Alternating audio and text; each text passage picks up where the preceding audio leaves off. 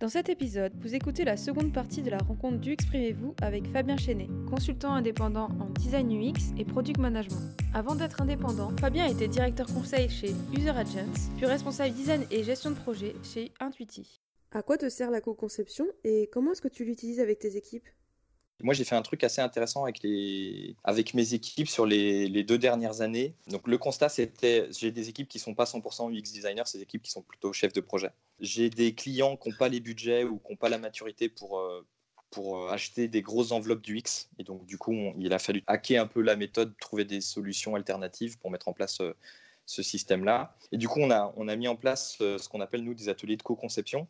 Ce que tout le monde fait, la seule différence, c'est que nous, on, a, on s'est vraiment basé que là-dessus.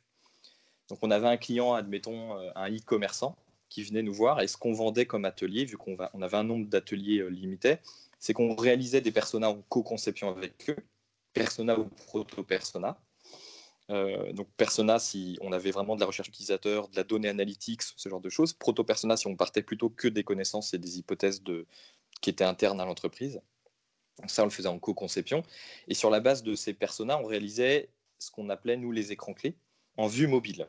Et le but de ces ateliers de co-conception vue mobile, enfin vue smartphone en tout cas, euh, c'était de se dire, on va réaliser, par exemple avec un e-commerçant, on va réaliser les deux écrans clés qui vont nous permettre de facilement décliner tout le reste. En tout cas, euh, au sein d'un atelier, faire sortir suffisamment de connaissances clients sur son produit et sa façon de vendre ses produits pour que les équipes de l'agence soient autonomes après et on puisse fonctionner en itération classique. Donc on avait euh, un petit template qui est simple. Là, on prend un template, de, euh, on, grandit un peu l'écran puisqu'on fait un peu de longueur, et on leur faisait euh, un atelier design sprint, un temps limité pour réaliser des écrans. Et on leur faisait ce qu'on appelle la technique du, zen vote. Donc avec des gommettes, on leur fait voter pour la meilleure fonctionnalité. Sur, un format d'atelier de 2-3 heures. Donc un premier atelier persona de 3 heures, un deuxième atelier conception, par exemple, de la fiche produit d'un e-commerçant et conception de sa page d'accueil, ça permettait assez vite de cadrer le projet et de se dire, euh, OK, les personas, c'est la vision utilisateur, la fiche produit ou la page d'accueil, c'est la vision marketing face à cette vue utilisateur. Et par exemple, dans une fiche produit, donc déjà le fait de faire une vue smartphone, ça permet de prioriser ou hiérarchiser les contenus. Ça permet au client de pas trop se prendre la tête sur la forme, savoir si c'est un carousel qui a des poignées comme ci, comme ça. Euh, voilà, euh, on, numérote quasiment les éléments de haut en bas. Euh, et surtout, euh, bah, ça permet de savoir euh, de toutes les informations contenues dans une fiche produit, par exemple. Est-ce que les avis clients ils sont hyper importants et dans ce cas-là, ils se situent haut dans ta fiche produit? Ou est-ce que c'est quelque chose de secondaire parce qu'on considère que la marque a plutôt une communication descendante et légitime? Voilà, ça permet de faire tout ça. Donc cette démarche-là, elle est assez intéressante. Elle est assez peu centrée utilisateur, mis à part les personas, mais elle a permis à des équipes assez rapidement de co-designer avec les clients et de faire valider les premiers écrans pour avoir ensuite, on va dire, un cadre fonctionnel et euh, décliner tout le reste des, produits. Donc ça, c'est une méthode qui, euh, que, qu'on a mis en place et qu'on utilise souvent et qui marche super bien. Et qui se retrouve aujourd'hui, qui est très à la mode, qui est en fait le principe un peu du design print. Sauf qu'on aura enlevé la partie vraiment test utilisateur. Qu'en est-il de ton usage des guérilla tests? Alors, moi, mon point de vue sur les guérilla tests, euh, comme j'expliquais, moi, je viens pas des, même si j'ai travaillé pour des clients grands comptes, pour des projets avec une certaine ampleur, je ne viens pas des, euh, des, grosses agences avec des, des, budgets faramineux. Donc en fait, la guérilla test, euh, avant même de mettre un nom dessus, je considère que moi j'ai toujours travaillé un peu en mode guérilla. J'ai jamais eu un projet où j'avais eu le temps j'avais eu les moyens ou les compétences pour mettre en œuvre une bonne recherche utilisateur, une bonne méthode de co-conception et une bonne méthode de test utilisateur. Donc en fait, mon point de vue, il est, il est, il est assez simple et, euh, là-dessus, je partage l'analyse ou le constat de Karine Lallemand, euh, qui est euh, finalement les guérilla tests, c'est pas quelque chose de nouveau, c'est mettre un nom sur quelque chose qu'on a tous toujours connu. Et c'est admettre que même si notre objectif de tendre un peu vers la perfection, donc éviter typiquement dans, un, dans une interview utilisateur, éviter les biais, c'est de se dire que ça sera jamais parfait, mais vaut mieux faire des choses imparfaites et faire quand même, plutôt que euh, de se priver et de retomber dans les classiques de euh, bah, pour faire votre site internet, on a fait 50 euh, maquettes qu'il va falloir valider les unes après les autres, sans aucune interview utilisateur, sans aucun test utilisateur pour les valider. Et donc, du coup, tout le monde peut donner son avis sur la taille et la couleur du bouton, l'emplacement euh, du bouton, euh, le libellé du bouton, ce genre de choses. Donc, en fait, le principe de guérilla test, euh, moi, ce que j'ai retenu et ce qui me plaît dans un guérilla test, c'est que, un, on l'a toujours fait, et deux, ça nous permet de dire, bah, OK, il faut assumer de le faire. et donc, ce que je dis à mes équipes, c'est, vous mettez pas la pression. Parce que guérilla test, on peut le vendre à des clients comme ça, ça peut être sexy. Mais c'est surtout que ça permet pour moi de rassurer les équipes, rassurer les, personnes en charge du design, de dire faites-le en mode guérilla.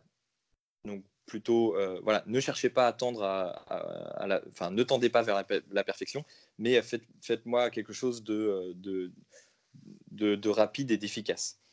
Et donc je préfère du quick and dirty euh, que la bonne méthode hyper efficace. La plupart du temps, ce qui se passe en guérilla test, alors moi j'utilise la guérilla euh, plutôt pour l'interview utilisateur, enfin plutôt en amont des projets ou en test utilisateur. Et ce qui se passe souvent, c'est que euh, comme les équipes ont à cœur de, enfin comme les UX designers ont à cœur de bien faire un projet, euh, même si on se met en mode guérilla, ils arrivent à atteindre un niveau de perfection, ou en tout cas ils arrivent à faire ressortir des choses côté utilisateur qui sont tout aussi pertinentes. C'est-à-dire dans un test de 15 minutes, souvent on fait valider à peu près les mêmes choses que sur un test d'une heure. Et moi, le constat que je fais, c'est qu'en plus, dans les tests utilisateurs que j'ai faits, la grande majorité des, problèmes rencontrés, ce n'est pas des problèmes d'interface, c'est très peu des problèmes de compréhension de l'interface, c'est souvent des problèmes de positionnement du service ou de compréhension du service. Et ça, en fait, c'est assez facile en guérilla test dans un bar en 15 minutes de le faire ressortir, même si on a moins les, le pourquoi du comment. Euh, on a au moins le même constat que sur un vrai test utilisateur filmé euh, dans une salle avec une vie de centin pour un test qui durait une heure et qui nous aurait obligé à recruter un panel utilisateur, donc avec un certain coût et un certain délai. voilà en gros comment moi aujourd'hui j'utilise la guérilla test, ou en tout cas ce que je constate sur le, sur le, sur le mode guérilla en UX design. Ce qui est assez impressionnant, c'est de se dire ok, j'effleure plutôt la surface, mais au final, je vais obtenir les mêmes constats qu'avec des tests plus poussés c'est tout dépend de ce que tu veux comme données. Moi, j'ai, alors, pareil, sur la partie recherche utilisateur, c'est pas mon métier premier, donc j'ai pas, j'ai pas 15 ans d'expérience et, je connais beaucoup de personnes qui, euh, qui ont beaucoup plus d'expérience que moi là-dessus. Ce que je remarque, c'est que derrière, le UX designer a toujours envie de savoir le pourquoi du comment. C'est quoi les déclencheurs? Pourquoi les personnes consomment comme ça? Pourquoi sur un site e-commerce, ils opèrent telle action ou ils ont tel frein utilisateur? C'est très très dur, même sous un format interview utilisateur d'une heure, d'avoir la réponse à ce pourquoi. Et donc souvent, on, déploie beaucoup de moyens ou on se prive de déployer des moyens juste parce qu'on a peur de ne pas avoir la réponse. La guérilla test, elle permettra jamais d'avoir ce niveau de finesse-là, mais au moins elle vous permettra d'avoir les constats très très vite sur euh, ok cette interface là j'ai pas compris le message j'ai pas compris le bouton j'ai pas compris euh, voilà et la plupart des tests utilisateurs auxquels j'ai assisté avait pour principal objectif, ou en tout cas avait pour principal résultat, de valider que ouais, euh, l'interface, elle fonctionne bien. Ouais, j'ai bien compris, j'ai bien réussi à, réaliser tel scénario utilisateur, j'ai bien, euh, bien effectué telle opération.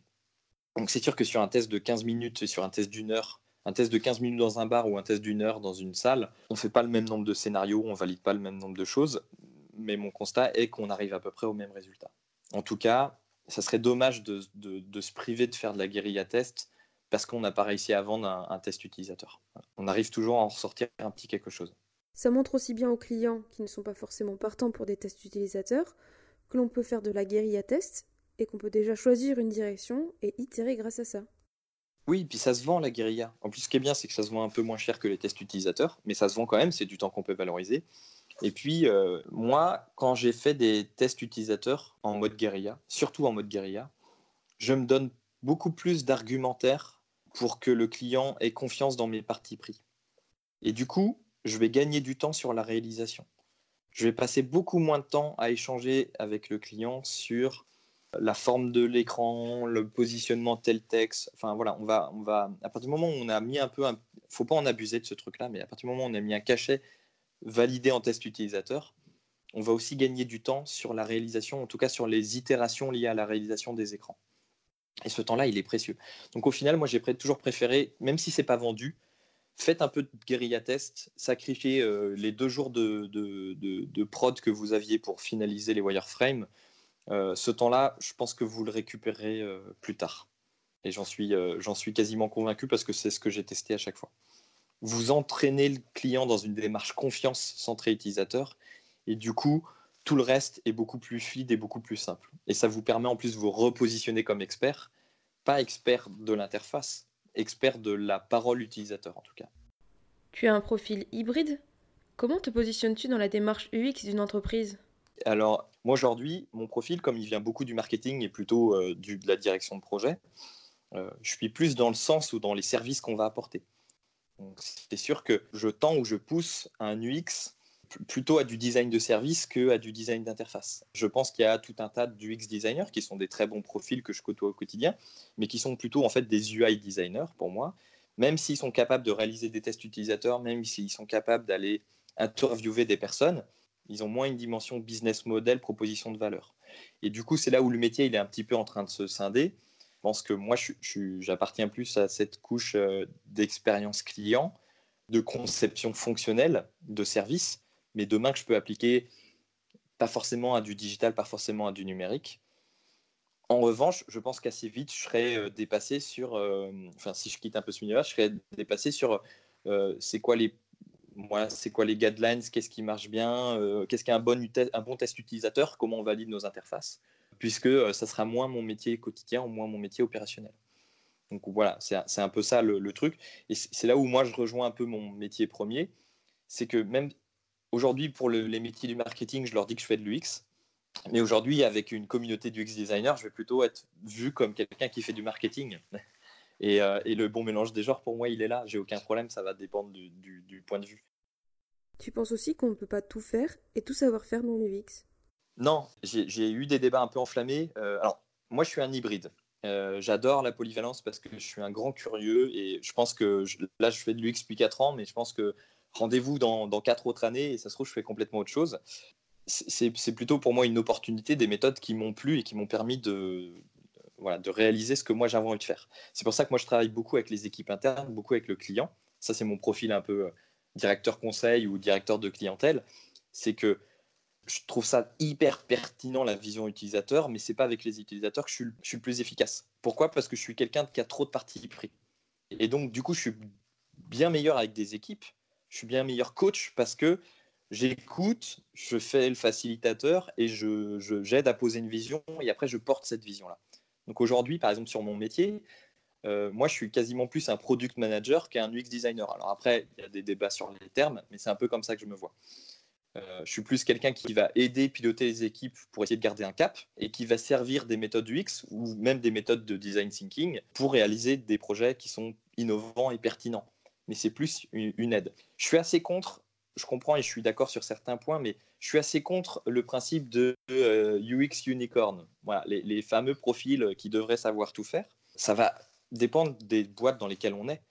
Euh, évidemment, si on travaille pour un éditeur de solutions en ligne euh, très très spécifique dans une niche de marché, c'est cool d'être une, licorne de l'UX, mais à un moment donné, il y a tout un tas de compétences, je pense qu'on va moins utiliser. Si on travaille pour des plus petites boîtes, j'ai euh, dans le Grand Ouest euh, pas mal de, connaissances qui travaillent en UX. Eh ben oui, c'est des vraies licornes, ils savent appliquer toutes les méthodes, mais ils ont des clients qui sont moins matures, moins spécialisés, avec des budgets plus petits. Et du coup, ils n'ont pas la possibilité de pousser très très loin. Donc ils savent appliquer toutes les méthodes, mais elles ne sont pas très poussées. Ils ont peu de retour d'expérience. Donc oui, on va enchaîner des tests utilisateurs. La seule différence, c'est qu'on va jamais faire du test en continu on va faire que du test sur, OK, vous réalisez un projet au forfait, donc pendant trois mois, on fait le projet, ou pendant six mois, on fait le projet. Et puis une fois que le projet il est sorti, on le file au client, et puis rendez-vous dans deux ans quand il faudra le refondre. Là où, euh, si vous êtes chez un éditeur de solutions, vous, faites du test en continu, vous avez des releases quasiment toutes les deux semaines, ou au moins tous les mois, donc vous avez une autre approche euh, du recrutement et du test utilisateur. Donc ça, c'est des exemples concrets. Euh, moi, je suis assez persuadé, au-delà de l'UX, je suis assez persuadé que on est une génération, enfin je fais partie, je pense encore de cette génération qui, a envie de, qui est curieuse et qui a envie d'être hybride, et que si toi tu fais de l'UX demain, enfin moi je vois les étudiants qui font de l'UX aujourd'hui, ils sont en alternance, très très vite ils montent en compétences et très très vite ils, sont, ils peuvent devenir seniors, voire même presque, c'est pas qu'ils me font peur, mais ils sont très, euh, voilà, ils sont assez vite confirmés, et je me dis, euh, euh, qu'est-ce qu'ils vont apporter, qu'est-ce voilà, donc soit ils vont switcher, ils vont faire d'autres choses, soit ils vont voilà, encore grossir et apporter encore plus de compétences, se spécialiser et apporter une plus-value sur le marché, c'est-à-dire avoir le, socle de base de compétences de l'UX, mais apporter des petites spécificités. Donc il y en a qui seront plus, plus à l'aise avec, par exemple, l'analytics et qui travailleront beaucoup sur la data. Il y en a qui sont très à l'aise avec le web et qui seront devenus hyper forts en référencement naturel. Il y en a qui seront plutôt spécialistes pardon, des applications métiers et qui feront beaucoup de B2B. Voilà, il y aura tout un tas de spécialités qui seront plutôt liées à des domaines d'application et à des outils très spécifiques. Et donc, moi, je n'ai rien contre les UX unicorns, mais dans les faits, quand on regarde le retour d'expérience, c'est quoi vos dossiers? Qu'est-ce que vous avez mis en place? Je pense qu'en fait, on a tout pour prouver que oui, ils savent faire, mais qu'est-ce qu'ils ont vraiment fait? Ils n'ont pas tout fait. Ou quand ils ont fait, ils n'ont pas poussé les curseurs jusqu'au bout. Et donc, le monde sera fait demain d'UX généraliste en UX design. Il y aura des spécialistes. Et les spécialistes travailleront plutôt dans les grands groupes ou les grosses boîtes qui permettront, qui se donneront les moyens de, s'acheter cette compétence ou travailleront dans des agences ultra spécialisées. Et on aura, euh, pourquoi pas demain, euh, les nouveaux métiers. On parle de UX writer, donc des, rédacteurs UX, donc des gens qui viennent plutôt des profils de communicants. Euh, moi, je sais que j'ai travaillé avec un collègue qui fait beaucoup de social media et qui utilisait les méthodes de, de game storming que je pouvais mettre euh, en place euh, dans mes ateliers de co-conception avec le client pour faciliter la mise en place d'une ligne éditoriale, la mise en place d'une nouvelle plateforme sociale, ce genre de choses. Donc, je pense qu'on aura, on aura des profils très spécialistes, avec tous plus ou moins des méthodes qui se rapprochent, et des profils très généralistes qui seront capables de faire tout, mais qui ne pourront pas prendre des dossiers avec une, une grosse complexité. Oui, l'UX, c'est une boîte à outils beaucoup trop grosse pour pouvoir savoir tout faire et tout maîtriser. Bah, surtout avec les méthodes UX, et même si je vais un peu plus loin, avec l'approche design thinking, on va toucher à des sujets stratégiques. Pourquoi? Parce qu'on aura des méthodes soit très efficaces, soit sexy.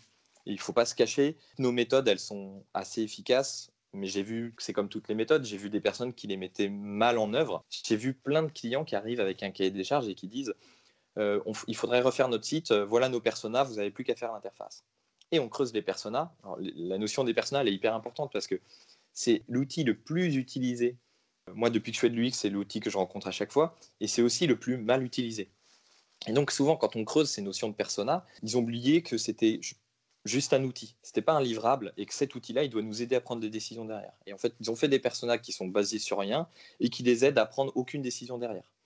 Ou alors, ils, ils ne s'y réfèrent pas pour prendre des décisions parce qu'on retombe sur un modèle organisationnel qui est trop lourd et qui n'est pas adapté. Ce qui est intéressant, c'est que finalement, l'UX peut venir casser les codes de l'entreprise classique.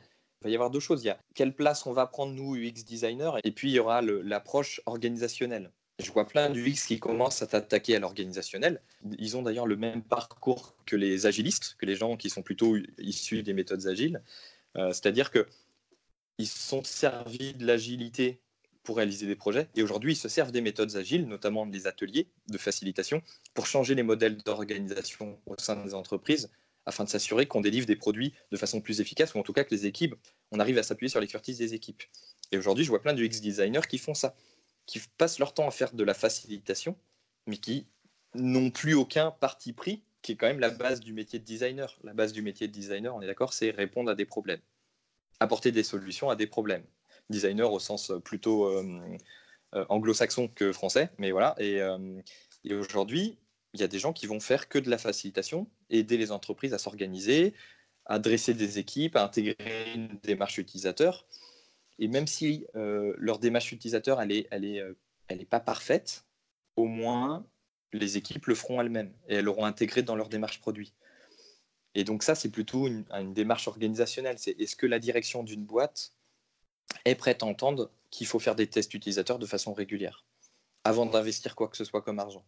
Est-ce qu'un chef de projet marketing est prêt à recruter un panel et, euh, et lui faire passer euh, des tests euh, dès qu'il a une release à mettre en place ou dès qu'il a une hypothèse, challenger, faire un focus group, ce genre de choses Est-ce qu'une équipe de développement, même si elle est agile, est prête à intégrer dans ses sprints cette partie test utilisateur et assister à des tests? Et c'est là où l'organisation, elle viendra être changée.